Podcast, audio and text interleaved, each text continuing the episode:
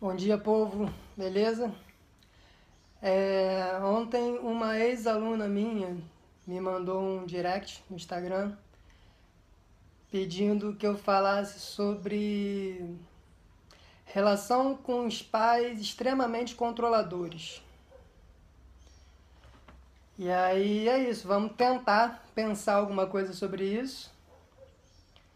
Obviamente não tem nenhuma receita né? Vai lá, faz isso que vai dar certo, tu vai conseguir dar um jeito nos seus pais. A ideia não é essa, até porque cada relação é uma relação, então nem adianta a gente tentar ir por esse caminho, pagar aqui de olha só, eu tenho a resposta para te dar de como você vai lidar com seus pais, né? Estamos aí até hoje tentando lidar com os nossos, mas enfim, a gente pode pensar alguns caminhos para isso né? Alguns caminhos. Quando a gente fala dessas relações de controle, né, a gente tem que acho que a primeira coisa que facilita a gente entender essa dinâmica é entender que isso faz parte de uma cultura, né, de uma cultura na qual a gente está imerso, que é a tão famosa, né, muita gente tem falado disso atualmente, a tão famosa cultura patriarcal. O, patriarcado ele se estrutura sobre alguns pilares. E esses pilares são basicamente três. A gente pode falar da família, né? justamente a relação com os pais, né? os pais são a nossa família. Um outro pilar é a tradição e o outro pilar a propriedade. Então, quando a gente fala de relação de, de, de pais extremamente controladores, a gente tem esses três pilares aí muito bem fundamentados nessa relação. Né? Vamos tentar entender como. É, a gente tenta controlar a vida porque, de certa forma, a gente tem medo. Né? A gente tem medo de tudo, a gente tem medo. Basicamente, a gente tem medo de existir. Então, esse medo que a gente tem de existir, ele faz com que a gente inconscientemente comece a criar estruturas de controle para que essas estruturas de controle possam dar gerar em nós alguma sensação de segurança, alguma sensação de instabilidade num mundo onde, no fundo, no fundo, no fundo, a gente sabe que nada é estável, mas tudo está em constante movimento o tempo inteiro. Né? E a família surge como talvez uma das primeiras instituições sociais de controle. Né? É nesse núcleo familiar que a gente vai aprender a se proteger do outro, que a gente vai aprender a se proteger da vida. Né? É na família que a gente aprende a olhar para o outro, né? para o estranho, como uma ameaça. Né? Desde pequenininho não tem aquela história do cuidado com os estranhos. Né? O outro é apresentado para a gente desde muito cedo como uma possível ameaça para a gente. Não como alguém que pode chegar para colaborar com a gente, para a gente fazer alguma coisa junto, né? para a gente ter um encontro legal. Mas a gente começa já a ter essa sensação de que o outro está sempre vindo para me pegar, para fazer alguma coisa comigo, né? Cuidado com o velho do saco que vai te pegar, né? E vários mitos, né, que os pais contam para os filhos nessa tentativa de controlar, de fazer com que eles façam, é, tenham comportamentos que são os comportamentos esperados pelos pais. E por quê, né? Por que, que os pais têm muito essa necessidade de controlar os filhos, boa parte dos pais, não todos, né? Mas sim, dá para falar que boa parte dos pais sente essa necessidade muito grande de controlar os filhos. Porque primeiro porque eles foram criados assim, né? Eles foram criados dentro de um, de um ambiente de controle muito forte que foi apresentado para eles como aquilo ali sendo a verdade, como, ali, como aquilo ali sendo a própria vida, né? Então, há uma certa tendência em repetir aquilo, né? E é curioso a gente pensar que os nossos quando essas dinâmicas relacionais se se instauram, né? Obviamente elas não funcionam, porque quem está chegando no mundo agora, né, a galera mais nova, sei lá, as crianças, os adolescentes, ou os jovens mesmo, mas que ainda tem uma relação muito estreita com os pais, é isso, a galera tem uma uma ânsia de vida, uma ânsia de liberdade, uma ânsia de conhecer o mundo, uma ânsia de trilhar o seu próprio caminho, uma ânsia de existir, uma ânsia de se tornar indivíduo, né? E nessa ânsia desse caminho eles encontram com, aquela, com aquele bloqueio dos pais que acaba se tornando uma força contrária, né? Uma força contrária a esse anseio de vida que eles têm. Isso gera muito problema. Isso gera muito, mas muito, mas muito problema, né? E aí lembrando aqui da minha própria da minha própria história com os meus pais, né? Eu que sempre fui muito assim, sempre tive essa ânsia de liberdade muito forte desde muito cedo. Lá em casa sempre falaram que eu era o filho de chocadeira, que eu era, sei lá, né, muito solto nesse sentido. Essa ideia de família, né, no sentido que ela se coloca pra gente, talvez eu possa dizer que ela nunca fez muito sentido para mim. Embora hoje eu, eu consiga assim olhar para isso, olhar para os meus pais e, e honrar, honrar o lugar deles. E talvez aqui a gente chegue num, num ponto muito interessante, que é esse. Porque nessa difícil tensão que existe entre pais e filhos, nesse caminho entre né, busca de liberdade e, com, e controle, né? A gente muitas vezes acaba desenvolvendo umas emoções muito esquisitas dentro da gente, né, em relação aos nossos pais. Né? Esses choques eles acabam meio que corroendo a, a, a constância, né, o desgaste dessa relação muitas vezes vai corroendo a gente por dentro em relação àquilo que a gente sente pelos nossos pais. E até aí nada, também. Até aí tudo muito natural, partes, né, consequências daquilo que a vida apresenta pra gente. A questão é que muitas vezes a gente se sente culpado por causa disso. Né? Muitas vezes a gente se sente culpado por não sentir pelos nossos pais aquilo que a gente acha que deveria sentir. Né? É algo que pode parecer até pesado, de repente, falar, mas é, talvez seja importante a gente perceber, por exemplo, que a gente não é obrigado de nenhuma forma a amar os nossos pais. Né? Até porque a gente sabe que tem pais que não são nem um pouco amáveis mesmo. Tem pais que são é, muito complicados, muito, muito complicados, que cometem verdadeiras atrocidades com seus filhos, né? que tem uma relação de constante, de permanente assédio, né? que não é uma relação de criação, que não é uma relação de responsabilização pelo outro enquanto ele não pode seguir o seu próprio caminho, mas que é uma relação de assédio emocional muito grande. E quanto, né, isso para não falar de outros tipos de assédio, não vamos né, nem entrar nessa questão. Mas basicamente o, o, o que eu quero dizer é que pai e mãe, apesar de ser pai e mãe, tem muito pai e mãe muito filha da puta por aí, né? Sendo bem claro, bem honesto. E como é que é? A gente tem a obrigação de amar essas pessoas só porque eles são nossos pais? Acredito que não. Sinto verdadeiramente que não. Mas, né?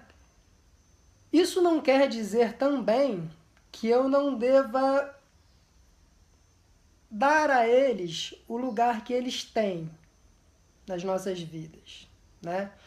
E quando eu falo desse lugar, eu estou falando de um lugar de precedência, que é um lugar de honra, né? de honrar aqueles que vieram antes de nós e que, independente de qualquer coisa, que apesar de qualquer coisa, né, aqueles que viabilizaram a nossa existência, que viabilizaram a nossa vida, que é o maior dom que a gente tem, o maior de todos. Né? Porque é isso, por pior que a gente ache que esteja a nossa situação no momento, ou que seja a nossa vida, ah, minha vida é uma merda, né? Mas me parece que enquanto tem vida, tem jogo. Então, se tá, tá ruim agora, tá ruim, mas tô vivo, então tudo pode mudar. Enquanto eu tô vivo, tudo pode acontecer. Né? Daqui a cinco minutos pode acontecer algo completamente imprevisível, completamente inesperado, que pode fazer com que tudo mude.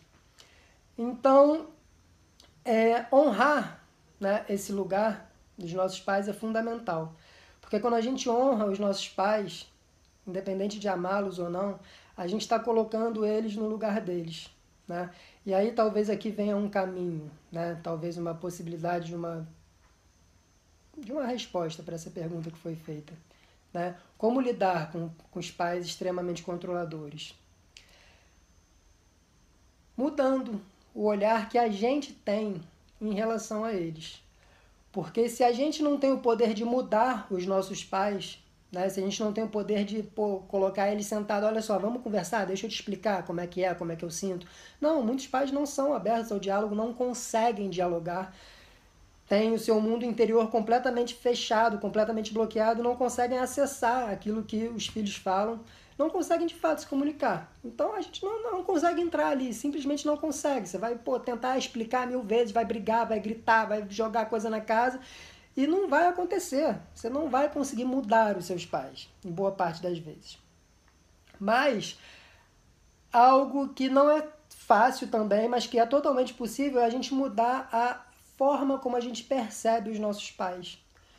Porque a gente, nós, os filhos, também temos uma relação de controle muito forte com os nossos pais. Só que o nosso controle se manifesta de outro lugar.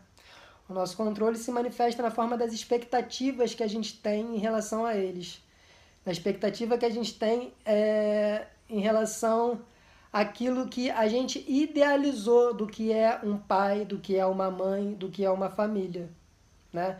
nesse conceito romântico de família. E família não tem nada de romântico. Eu sinceramente não sei de onde tiraram essa história de que família é romântico. Família não é romântico. Família geralmente é um pega para capar absurdo, é, é um lugar de muita tensão existencial. É a fonte da maior parte dos nossos traumas, que a gente carrega por muito tempo e vai demorar muito tempo para curar. Né? Então, quando a gente começa a mudar o olhar em relação aos nossos pais, a gente começa a libertar os nossos pais. Né? E como se faz isso? Entendendo, sentindo, realmente entender, olhando para eles e procurando entender que eles, antes de serem nossos pais, eles são outras pessoas. São pessoas como a gente, que apesar de se colocarem nessa posição de que sabem mais da vida, de que estão aqui para instruir a gente, de que estão aqui para dizer o que deve ser feito e o que não deve ser feito, né? Com o tempo a gente vai vendo que isso não cola, não cola para ninguém, né?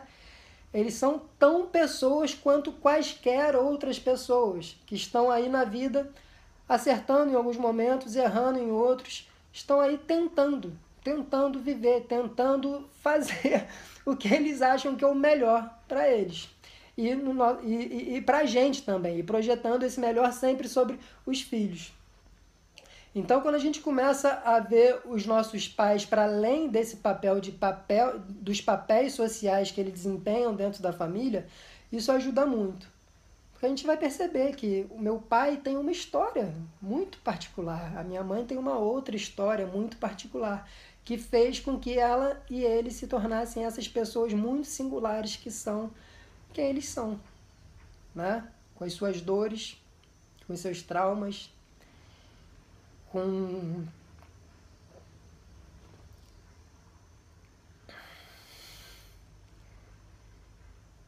com as suas coisas não acessadas dentro de si, né? com tudo aquilo que eles sofreram dos pais deles também, que a gente não tem nem ideia, coisas que nunca foram contadas pra gente, né? Sofrimento é algo complicado, porque a gente costuma só ver o nosso, né? A dor do sofrimento só dói do, a dor do nosso sofrimento. Mas todo mundo sofre, né?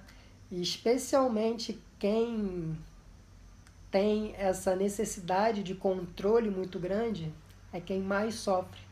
Porque essa necessidade de controle nada mais é do que uma tentativa muito ingênua, muito inconsciente de fazer com que as pessoas amadas não sofram aquilo que eles sofreram. Né? E só que isso obviamente não dá certo, né? Todo, toda tentativa de controle sempre será frustrada. Porque a vida é um sistema muito complexo, de muitas variáveis, que sempre tem algum componente imprevisível que surge, a gente não tem como controlar nada, né?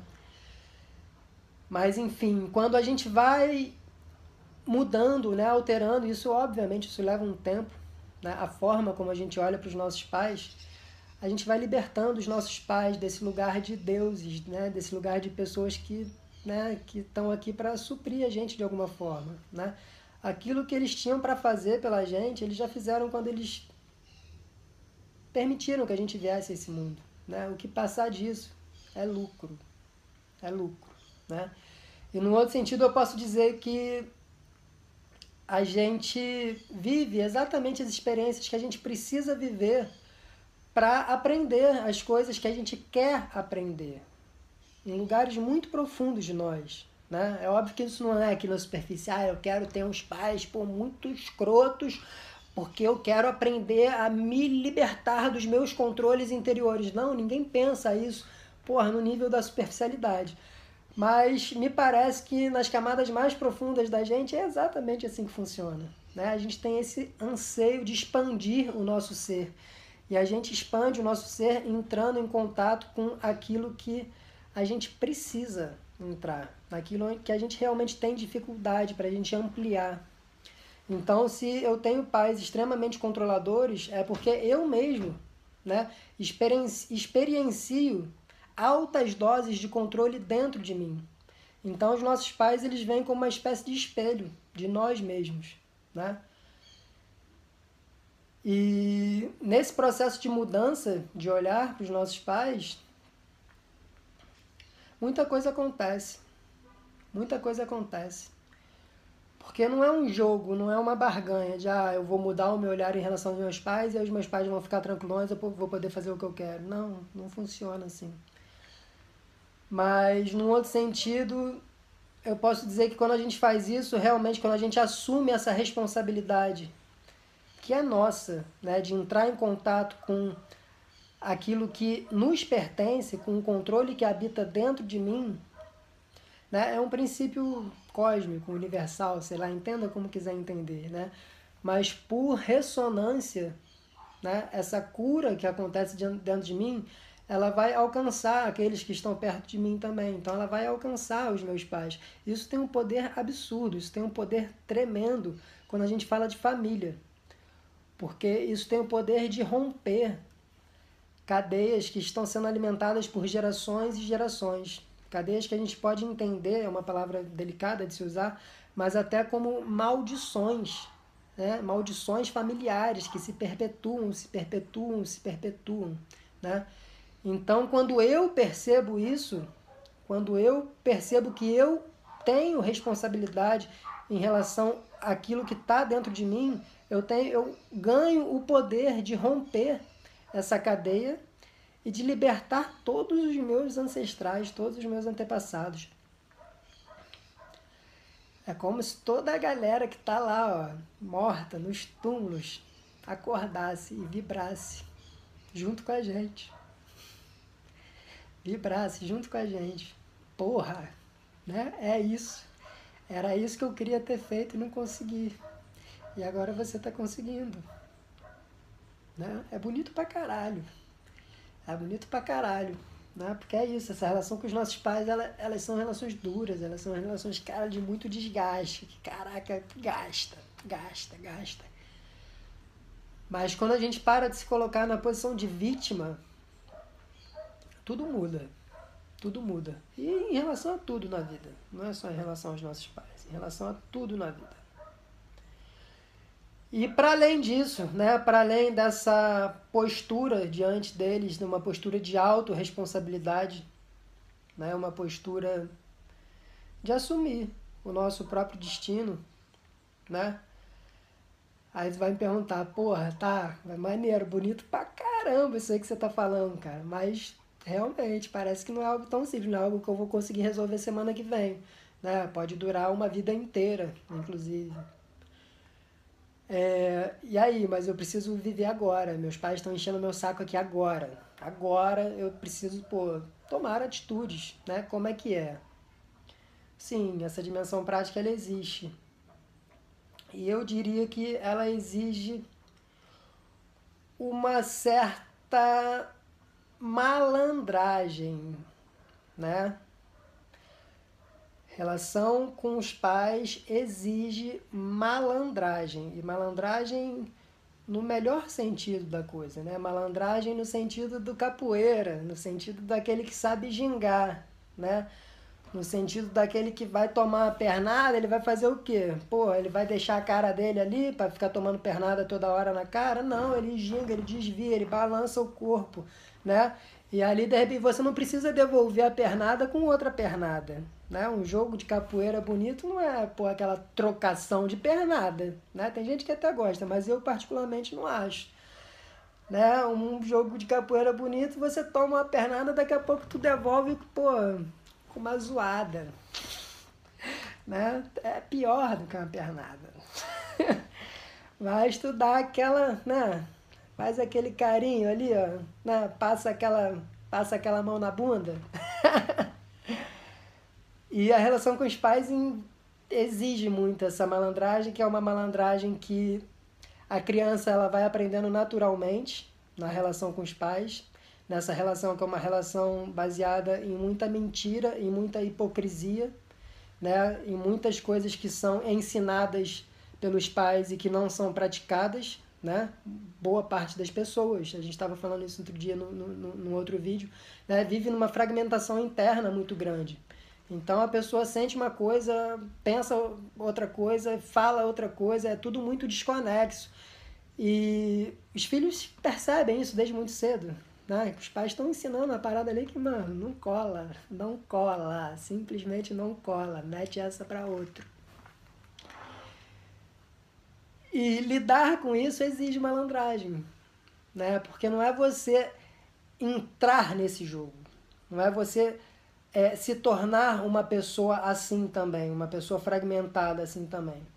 Mas você precisa realmente jogar com isso, né? Então, eu jamais diria para alguém bater de frente com seus pais, assim, vai lá, porra, né, briga, faz, e acontece porque não adianta, porque essas, essas dinâmicas de, de antagonismo, né, de choque, elas só fazem essa essa separação crescer. E aí quando você vê, tá cada vez o abismo entre você e seus pais está maior. E daqui a pouco você está odiando seus pais. Se sentindo a maior vítima do mundo, porque não pode fazer nada, porque não pode ir num lugar, porque não pode ir pra festinha, porque sei lá. Não pode fazer o que você quer fazer, seja lá o que for, né? Mas é, é importante lidar com isso. E existem muitas formas de lidar com os obstáculos que se colocam diante da gente, né? Se você vê um rio, por exemplo, as águas de um rio, como, ela, como elas lidam com os obstáculos que estão ali no caminho, com as pedras, com os galhos de árvore caídos, com os troncos caídos, né? Fica ali batendo. Vou dar uma machadada aqui para abrir, tirar essa, esse tronco do caminho, porque eu quero passar é por aqui. Se não for por aqui, não tem graça. Né? Não, eu vou tirar essa pedra do caminho aqui agora porque eu, porra, quero passar por. Não, não é. Ela vai, ela encontra com a água, quando ela encontra com a água ali, o que, que ela faz? Ela, bum, desvia, né? Ela vai, ela tem essa sinuosidade. Então é importante a gente aprender a desenvolver essa capacidade de gingar, de flexibilizar, de contornar as coisas, né? sem se deixar prender por elas. Né? Às vezes a gente não vai, as coisas não vão ser exatamente do jeito que a gente queria, mas vai dar, dá, sempre dá, sempre dá, sempre dá. Né? Gingar é fundamental na relação com os pais. Né? A gente não precisa ficar se desgastando o tempo inteiro. Então eu acho que com, esse, com esses dois princípios, né? primeiro, de assumir a nossa responsabilidade sobre essa situação de controle, porque numa relação de controle, né, é responsável aquele que percebe. Então, se você está percebendo, não só numa situação de controle, em toda situação, aquilo que você percebe é teu, tá te incomodando, assume, veio para você. É você que vai ter que lidar com isso. Às vezes seus pais não estão nem um pouco incomodados, eles acham que a vida é assim, que vai ser assim e que sempre será assim. Né? Então, se você está incomodado, se você está sofrendo, você, de fato, é, é, é, é na tua mão que está esse poder de, de alguma forma, resolver isso. E resolver isso dentro de você. Né? E eu tenho certeza que isso vai abrindo, abrindo outros espaços. É o que eu falei, não tem uma receita, mas isso abre possibilidades de novos caminhos. Né? A partir disso, Várias outras possibilidades surgem. E além disso, uma gingadinha. Uma gingadinha. Uma gingadinha é fundamental. Né? Nossos pais, eles não precisam saber de tudo. Se os nossos pais eles não têm capacidade de ouvir aquilo, de interagir com a pessoa que a gente é, problema é deles. Eles não precisam saber de tudo que acontece na nossa vida, né? Se, num certo sentido, eu posso dizer, se eles preferem ser enganados, sim, às vezes é, pode ser uma boa opção, né? Isso sem culpa nenhuma. Sem culpa nenhuma. Aí que tá, porque se tiver culpa, já não funciona. já não funciona, já não funciona. E Infelizmente é assim, ou felizmente, não sei se feliz ou infelizmente, mas há pessoas que, por terem essa dificuldade muito grande de lidar com o outro, elas preferem ser enganadas, porque sendo enganadas elas, elas podem continuar sustentando as suas próprias mentiras interiores. Então, se é esse lugar que elas preferem estar, tudo bem. Né? Não sou eu que vou tirá-las dali. Não tenho poder nem nem é, é muito violento também tentar fazer isso. É muito violento. Então eu acho que, sei lá, eu diria que são dois princípios. Dois princípios que eu costumo trazer para minha vida, porque apesar de ser um adulto hoje, com 36 anos, é, é isso, eu tenho pais, meus pais estão vivos. E existe uma relação, né? Existe uma relação que, pô, caraca, já é muito melhor do que já foi um dia. Muito melhor do que já foi um dia. Hoje eu posso dizer, inclusive, que eu amo meus pais, além de honrar, né? Mas nem sempre foi assim. Nem sempre foi assim mesmo, né? Enfim, espero ter contribuído de alguma forma. Mas se não, a gente descobre no caminho. São questões que realmente não têm respostas prontas. São questões que cada um vai descobrindo no seu próprio caminho. Já é? Valeu, rapaziada.